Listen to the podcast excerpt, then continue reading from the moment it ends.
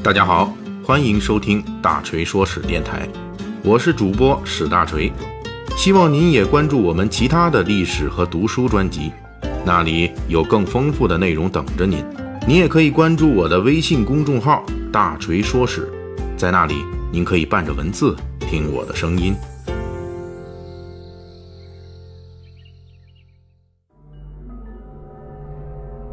大锤今天要给列位讲一出两千两百年前的恶犬伤人的谜案。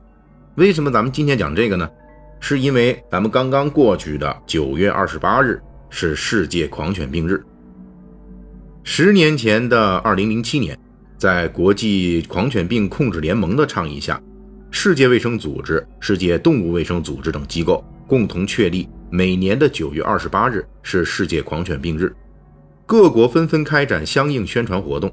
世界动物保护协会呼吁全社会重视犬只管理，并强调大规模犬只免疫接种是防治狂犬病最有效、最可持续的措施。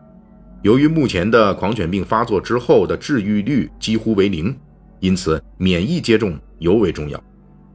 当初的这些国际组织和机构之所以把狂犬病相关纪念定在九月二十八日这一天，就是因为。这一天是发明狂犬病疫苗的法国著名微生物学家巴斯德的逝世纪念日。狗是人类最古老的朋友之一。目前的学界主流观点认为，在一万年前，古代人类将狼驯化为狗之后，狂犬病也就随之出现了。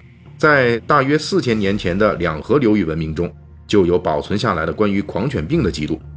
而在我国大约两千五百年前的春秋时期，《左传》一书就记载了一条关于疯狗的记录，内容是公元前五五六年，宋国的居民大规模捕杀和驱逐狂犬，以防止狂犬伤人。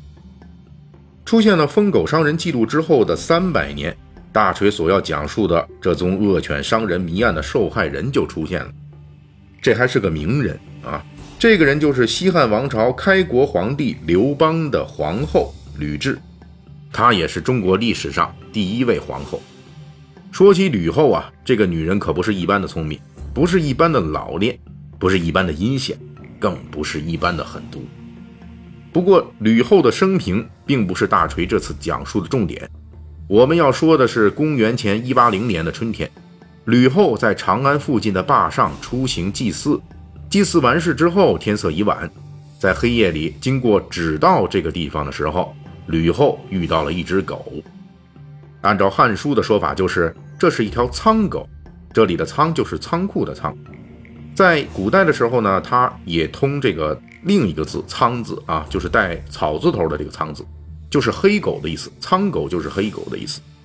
在与《汉书》同一时代的文学家王充也记录了这件事，他说的更加详细，那就是当时吕后遇到了一条黑狗。黑狗突然冲上来，咬了吕后的左腋，也就是肋下的左嘎吱窝。咬了吕后之后，这黑狗就跑掉了。然后呢，吕后没有去治病，她干嘛去了？她占卜去了。人要是干了伤天害理的事儿太多了，虽然民间所谓的报应之说纯粹是无力反抗者的美好想象，但是呢，大概是干坏事太多的人自己心里多少还是有点发虚的。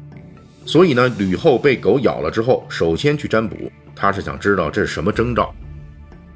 占卜的结果显示，这狗是被吕后害死的，刘邦小儿子赵王如意的冤魂作祟。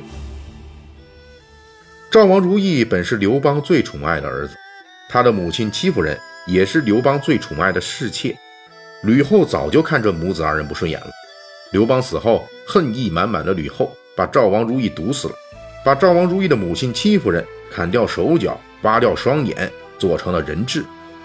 这是吕后专门为自己的情敌戚夫人发明的超级变态的酷刑。因为戚夫人母子死得非常惨，估计吕后下毒手之后也有点心里发虚，所以这次遇到黑狗咬人，他就去占卜，估计是疑心自己遭报应。结果吕后在此后就生病了，而且随着时间推移，病情加重。四个月后，根据《汉书》的记载，吕后死于腋下之伤。这个案件在当时成为著名的因果报应传说之一。但是在现代人眼里，这跟赵王如意冤魂作祟毫无关系，倒是跟狂犬病的发作和致死过程非常相似。